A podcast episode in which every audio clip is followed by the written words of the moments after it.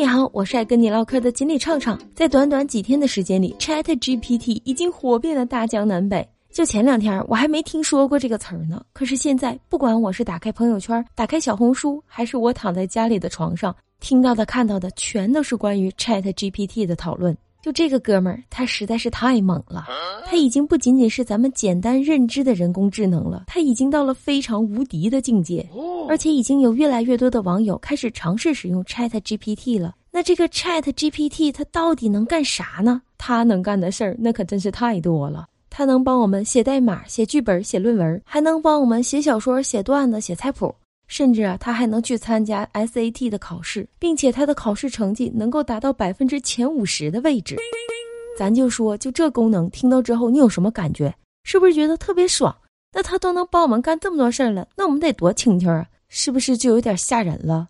他都能考进百分之前五十了，那不证明没我啥事儿了吗？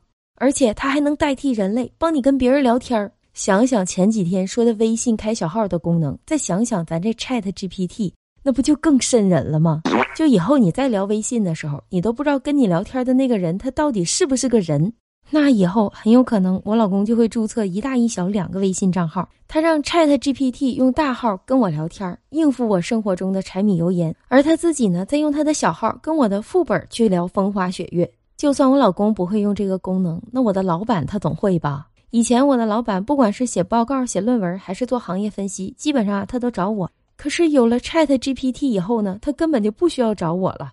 他把他的想法和需求告诉给 Chat GPT，人家短短几分钟之内，咔咔咔咔给你出来两千字啊！到那时候，老板肯定就得琢磨过味儿来了，都有撤货了，还用我干啥呀？那我这能挣谁钱呢？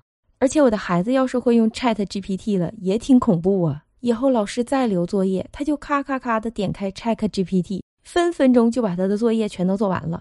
等我下班回家以后，拿给我的全都是正确答案，连改都不用改了。不仅我发现不了他啥会啥不会，而且呀，我也根本就辅导不了他了呀。而且孩子要是会用 Chat GPT 了，那考试对他来说就一点意义都没有了。因为我家孩子会用，你家孩子也会用啊，谁家孩子都会用了，那考试考的不全都是一百分了？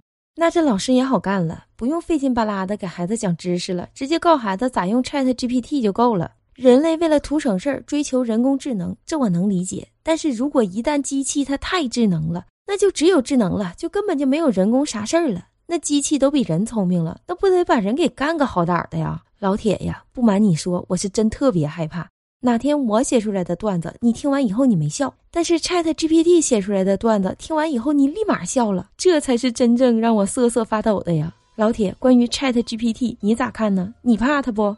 有啥想法，在我的评论区给我留言，跟我互动吧。喜欢这期节目的老铁，记得订阅专辑，关注畅畅，每天跟你唠嗑，每天给你乐呵。